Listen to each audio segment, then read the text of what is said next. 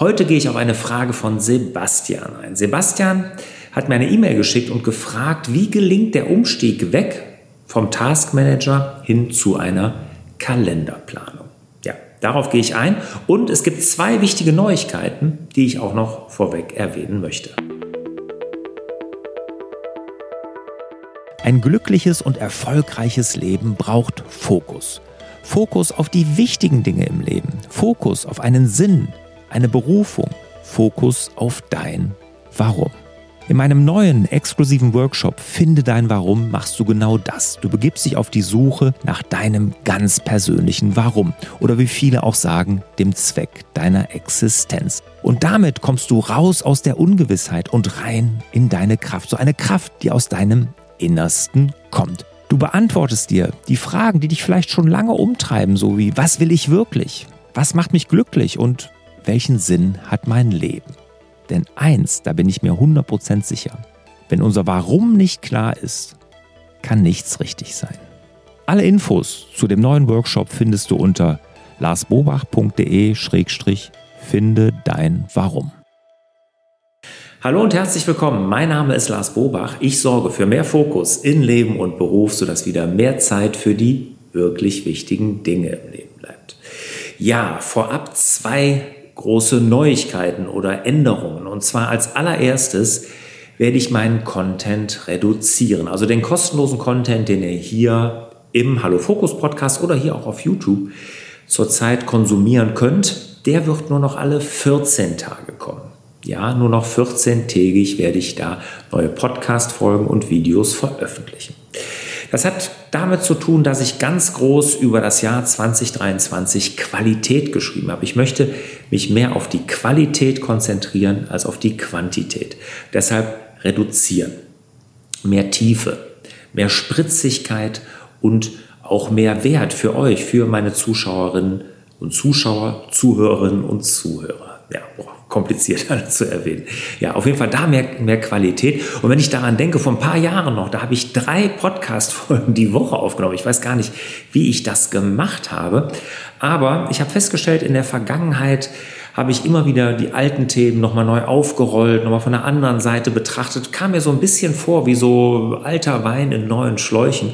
Und das möchte ich nicht mehr. Ich möchte jetzt wirklich mehr Qualität geben, sodass man sich auf jede neue Podcast-Folge und jedes neue Video so richtig freut und sagt, boah, geil, ne? das ist wieder ein super Input, da konnte ich richtig was mitnehmen, das ist eine Inspiration für mich und meinen Alltag als Unternehmerin und Unternehmer. Ja, das würde ich mir auf jeden Fall sehr wünschen.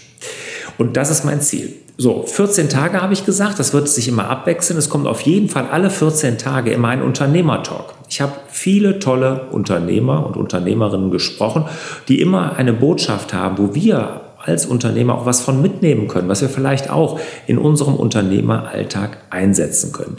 Die kommt einmal im Monat und dann die andere Folge im Monat, sind ja immer zwei im Monat bei 14-tägig, ist dann entweder eine Folge mit Barbara, die wir jetzt hier auch ins YouTube-Video übrigens bringen werden zukünftig und auch eventuell eine Folge von mir alleine, je nachdem, was es für ein Thema ist. Ja, also ab sofort nur noch 14-tägig. Ich weiß, auf YouTube war man nicht ganz so regelmäßig, aber da wird auch jetzt alle 14 Tage etwas kommen.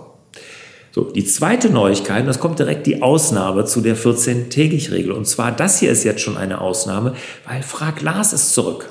The Return of Frag Lars. Ja, Frag Lars ist zurück und zwar habe ich das ja vor Jahren mal gemacht. Da habe ich einmal die Woche eure Fragen beantwortet und da war ich aber noch sehr im Technikthema unterwegs. Ja, da ging es ums iPad, um Apple Pencil und solche Dinge. Und das mache ich ja gar nicht mehr. Das werde ich auch nicht wieder anfangen.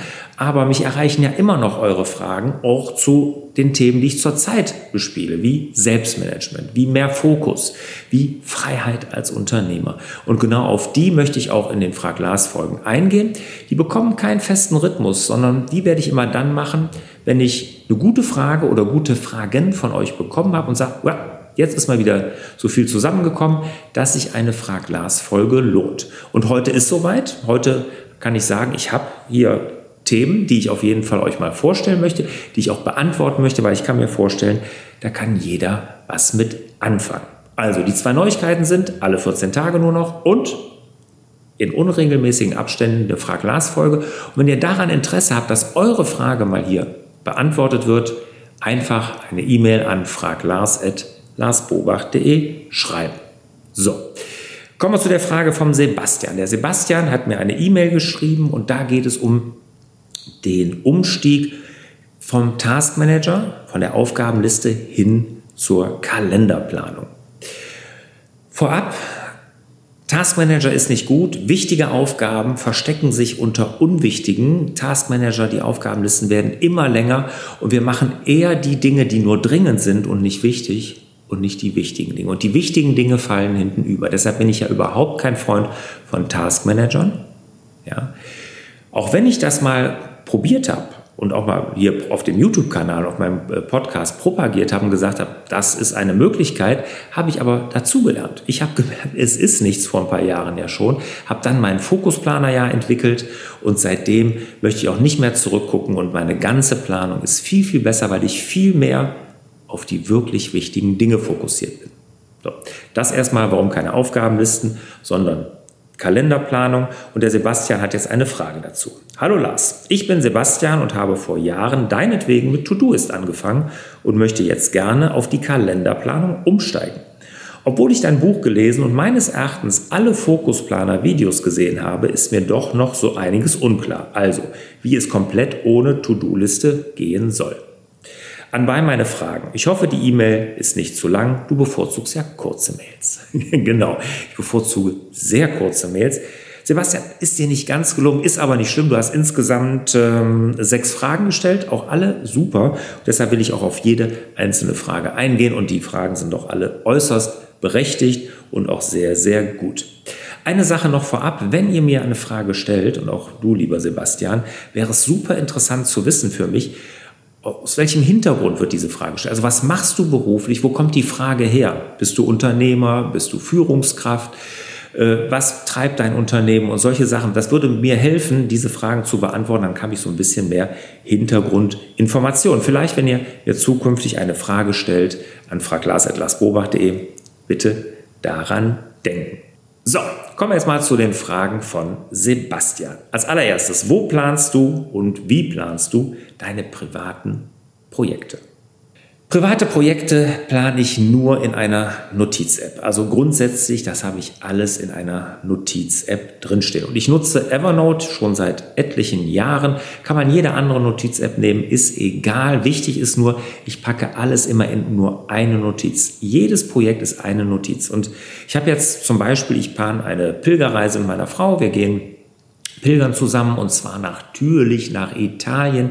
Vio di Francesco, also den Franziskusweg nach Assisi laufen wir. Und da habe ich eine Notiz angelegt und da packe ich alles rein, was diese Reise betrifft. Auch Checklisten. Ne? Aber als allererst natürlich die Flugtickets ne? nach Bologna, Hin- und Rückflug. Dann die ersten Hotelbuchungen. Natürlich die Wegbeschreibung, die GPS- oder GPS-X-Daten, wie das heißt.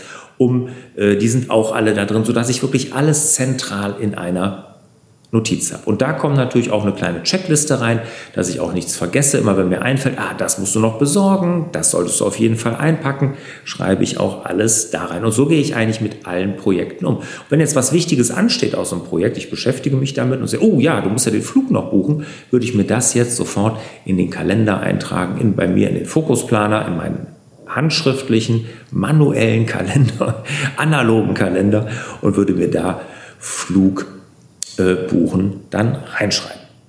Zweite Frage von Sebastian. Ich habe täglich sehr viele kleine Aufgaben, die ca. 10 bis 15 Minuten dauern, zum Beispiel Geld abheben, Trockenfrüchte am Abend einlegen, Retouren verschicken, Bestellungen, die erledigt werden müssen, Filterkartuschen im Wassertank wechseln, Evernote Backup und so weiter. Wo schreibst du diese Aufgaben auf und wann erledigst du sie? Also grundsätzlich schreibe ich alles, was ich tun muss, nur in meinen analogen Kalender, in meinen Fokusplaner, alles. Aber was ich hier sehe bei dir, was du da alles aufschreibst, zum Beispiel Evernote Backup oder hier Trockenfrüchte am Abend einlegen und so, ich habe das Gefühl, du machst es auch viel zu kleinteilig. Ne? Werd da nicht so kleinteilig, nicht, äh, kleinteilig, nicht so akademisch, ja, dass du wirklich jeden Pups aufschreibst, den du zu erledigen hast, sondern schreib dir nur die wichtigen Dinge auf. Und ich sag mal, wenn du am Morgens Müsli essen willst, mit eingelegten Trockenfrüchten, die du am Abend vorher einlegst, dann wirst du da abends automatisch dran denken. Du wirst ja nicht abends dann auch hingehen und einen Haken in deine To-Do-Liste setzen, dass du das gemacht hast. Also ich nicht. Ich habe auch nicht Zähne putzen oder Schuhe anziehen, jetzt mal ganz extrem gesprochen, in meinem Taskmanager stehen oder in meinem Fokusplaner, sondern das ist es ja gerade. Wir wollen da die dicken Dinge reinschreiben. Und wenn sie wirklich groß sind und ich brauche viel Zeit, dann plane ich direkt auch einen, einen Slot im Kalender. Also wirklich reserviere mir Zeit dafür und mache mir da nicht nur eine kleine Aufgabe rein oder so in den Notizbereich. Ne? Aber hier habe ich das Gefühl, du bist ein wenig zu kleinteilig. Ja, also da pass auf, schreib dir das nicht alles rein. Bei mir ist Siebträgerreinigen zum Beispiel, muss regelmäßig gemacht werden. Ne? Aber selbst das schreibe ich mir nicht auf. Ich denke regelmäßig daran und brauche dann nicht immer eine Erinnerung alle 14 Tage oder drei Wochen, wie oft man das macht. Obwohl sogar das könntest du im Fokusplaner machen, da gibt es wiederkehrende Aufgaben. Okay, also nicht so kleinteilig sein. Dritte Frage von dir, Sebastian. In meiner To-Do-Liste gab es den Punkt Nachfassen.